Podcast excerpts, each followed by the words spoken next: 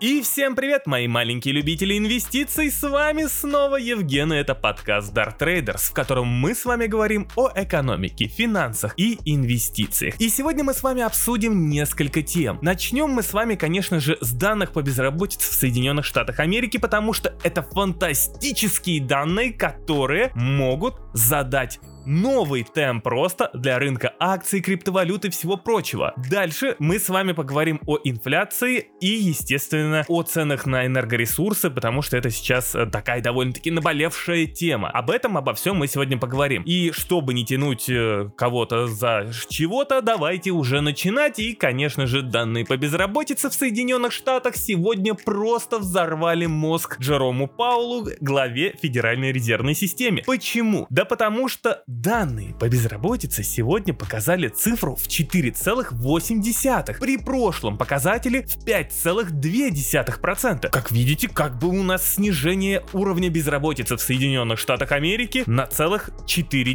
И кажется, что это классно, это ж хорошо, это, это ж супер, что у нас есть снижение безработицы в Соединенных Штатах. Казалось бы, что это грустно, потому что Федрезерв как бы нам говорил о том, что они готовы начать к сокращению скупки активов в ноябре ноябре. Если рынок будет благоволить, если данные по экономике будут благоволить, то тогда, да, вот, собственно говоря, они и приступят. И вот тут мы должны были бы с вами расстроиться, если бы не некоторые нюансы, а именно количество новых рабочих мест вне сельскохозяйственном секторе 194 тысячи. При прогнозе консенсус прогнозе, который то есть все ждали, 500 тысяч. И при прошлом показателе 366 тысяч. О чем говорят эти цифры?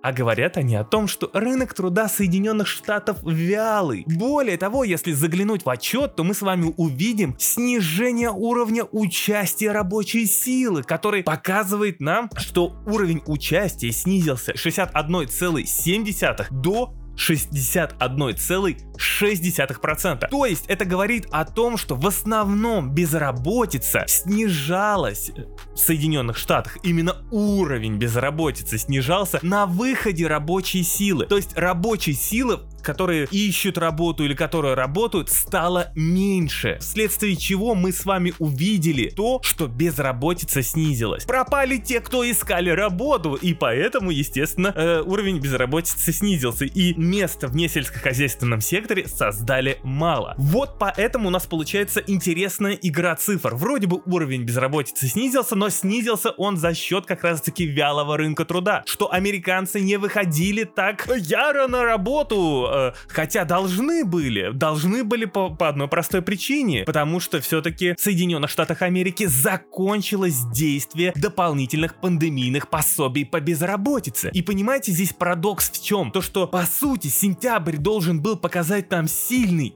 рынок труда в Соединенных Штатах Америки, а получилось так, да, уровень безработицы упал, но упал за счет как раз-таки выхода рабочей силы с рынка труда. То есть безработных просто стало меньше, потому что э, они перестали искать работу. И самое главное, что все ошибались. Все думали, что именно пособия как раз-таки сдерживают рынок труда, сдерживают расширение рынка труда. Но оказалось так, что нифига не сдерживает. Оказывается, что пандемия все-таки все-таки является главным сдерживающим фактором роста рынка труда. Более того, возросшая инфляция в Соединенных Штатах Америки заставляет предприятия повышать заработные платы для того, чтобы привлекать людей, для того, чтобы они работали. В данный момент мы с вами увидели, что рост заработных плат вырос на 0,6% за месяц. Это рекорд. И сейчас в среднем почасовая заработная плата увеличилась до 30 долларов 85 5 центов. Да,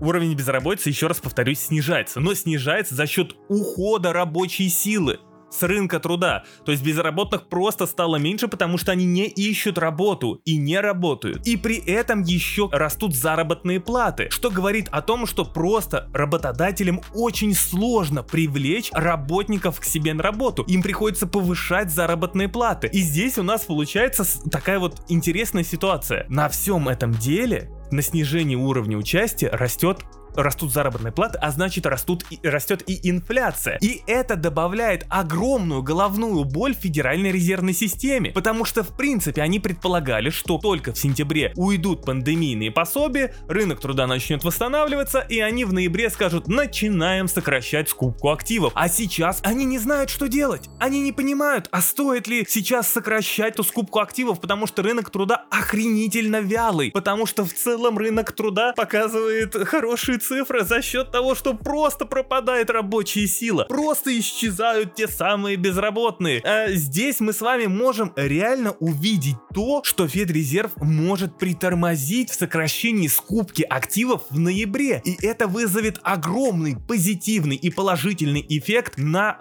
фондовые рынки, на фондовые индексы, на криптовалюты, на все активы и так далее и тому подобное. Но есть, конечно же, всегда одно но. И это одно но называется инфляция. С учетом того, что все-таки рост заработных плат довольно-таки высокий, 0,6%, это рекорд, а то мы с вами можем увидеть в среду данные по инфляции, которые портят нам всю малину, а именно покажут нам рост инфляции. Рост инфляции может стать вот этим вот триггером для того, чтобы Федрезерв все все-таки начал сокращение скупки активов. Здесь Федрезерву нужно понять, что сейчас делать. Либо мы сокращаем скупку активов из-за того, что высокая инфляция, либо мы оставляем скупку активов из-за того, что рынок труда все равно вялый.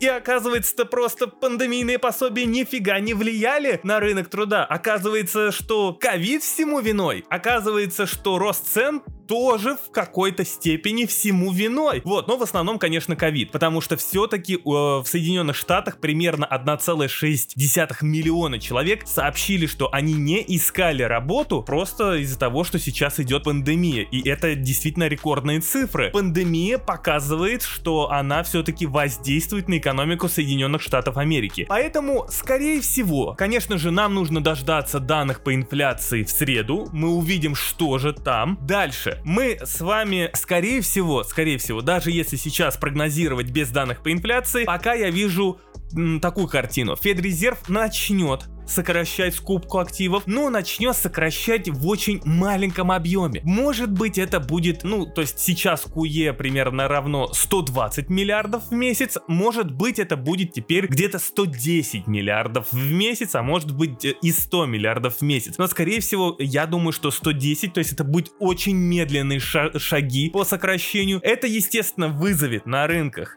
просто дикий ажиотаж и опять очередную эйфорию, в связи с чем рынки начнут расти. Но здесь нужно все учитывать с данными по инфляции в Соединенных Штатах Америки, потому что именно они будут решающим звеном в том, что будет делать Федрезерв уже в ноябре в своей денежно-кредитной политике. Что же нам объявит Федрезерв? О том, что нам объявит Федрезерв, туда в принципе и будут двигаться рынки, в том числе и криптовалютные рынки тоже. Далее, дорогие друзья, я хотел бы с вами обсудить рынок энергии энергоресурсов, потому что сейчас, и или даже так, рынок энергоресурсов и инфляцию в целом во всем мире, и криптовалюты как некий такой актив, который поможет как раз-таки инвестору защитить себя, возможно, или спрятаться. Дело в том, то, что недавно ОПЕК Плюс выпустили э, свое новое заявление, или даже так сказать, приняли решение в понедельник о том, что они оставляют добычу без изменений на уровне 400 тысяч баррелей в месяц, то есть добавляют по 400 тысяч баррелей в месяц, 400 тысяч баррелей, баррелей в сутки они прибавляют в месяц. В принципе, рынки ожидали, что, возможно, ОПЕК объявит о том, что они будут э, добывать чуть больше нефти для того, чтобы все-таки хоть как-то стабилизировать цены на нефтяном рынке, учитывая, что цены на газ просто летят куда-то в космос. Ну, на нефть начинают постепенно, как говорится, выравниваться с ценами на газ, вот, но это уже совсем другая история. А здесь у нас происходит следующая история. С ростом, конечно же, цен на энергоресурсы растет и производство, цены на производство, производства, в связи с чем производители начинают перекладывать цен конечного потребителя, в связи с чем у нас растет инфляция. Кроме того, растут цены на перевозки, это тоже все влияет на производство, в связи с чем производители начинают перекладывать, так сказать, цены на конечного потребителя, это тоже взращивает инфляцию и так далее и тому подобное, то мы с вами, кажется, идем в некую такую эпоху, когда у нас все-таки действительно будет сохраняться довольно-таки высокая инфляция во всем мире, и скорее всего, все это дело будет выглядеть так. На фоне высокой инфляции центральные банки начнут, естественно, ужесточать свою монетарную политику. В связи с чем привычный такой защитный актив, как золото от инфляции, не будет работать на фоне того, что центральные банки будут ужесточать монетарную политику, значит будет рост ставок по облигациям, то есть золото будет падать противоположно этому. Естественно, у инвесторов встает вопрос, а куда бежать-то, блин? И здесь я вижу два варианта. Либо доллар,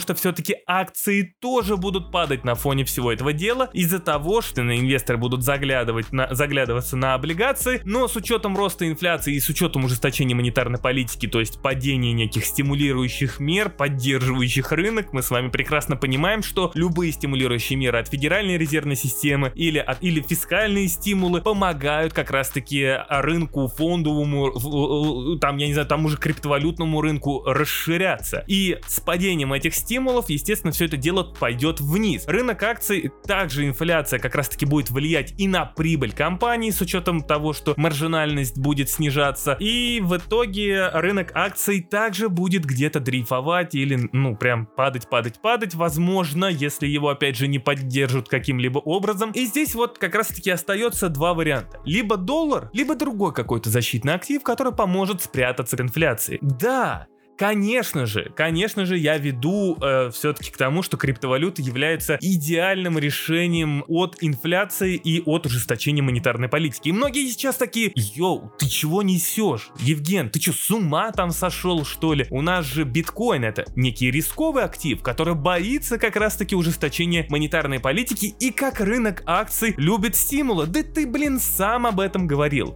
Все верно, я об этом говорил. Но нужно понимать следующее. Два главных центробанка, Федеральная резервная система и ЕЦБ, как минимум сохранят нулевые ставки еще очень долго. И это как минимум до, возможно, конца 2022 года. С учетом того, что будут снижаться стимулирующие меры за счет сокращения скупки активов, за счет сокращения ПЕП и разных программ, как раз таки скупают активы и наращивают балансы центробанков. Но это да, это является неким тоже накачивающим эффектом, но самый главный самый большой эффект, который дает рынку расширяться, это нулевые нулевые процентные ставки. И пока нулевые процентные ставки остаются, возможно и вероятнее всего, криптовалюты могут на этом фоне расти. Но сейчас внимательный, так сказать, слушатель говорит, Евген, подожди, ты же сказал, что в золото не надо инвестировать, потому что ужесточение монетарной политики а, приведет к тому, что золото будет падать как защитный актив, и ты разве не говорил о росте процентных ставок? Нет, мой внимательный друг, я не говорил о том, что именно будет влиять влиять как раз-таки на падение золота именно рост процентных ставок от центробанков. Я говорю о том, что на падение золота и на то, что золото не будет прям таким защитным защитным активом из-за того, что будут расти доходности по облигациям. И пока доходности по облигациям будут расти до приемлемого уровня, чтобы инвесторы все-таки туда выходили, в связи с этим золото будет падать, а биткоин как раз-таки будет довольно-таки привлекательным активом. Вот, поэтому, еще раз повторюсь, за счет того, что процентные ставки все-таки будут оставаться на нуле, но доходность по облигациям будет расти, золото не супер защитный актив. А вот биткоин и криптовалюта могут выиграть от этого, ну и еще доллар. И здесь все будет зависеть от того, кто больше от этого выиграет, куда больше, естественно, инвестор пойдет и какая ситуация будет в целом происходить на рынках, но все же я вижу, что пока крипта, ну, находится, так сказать, на передовой, чтобы получить некий еще один импульс, еще один денежный эффект за счет роста инфляции и за счет парадокс, но и ужесточения монетарной политики. С вами был Евген, дорогие друзья, спасибо, что слушали и до новых встреч!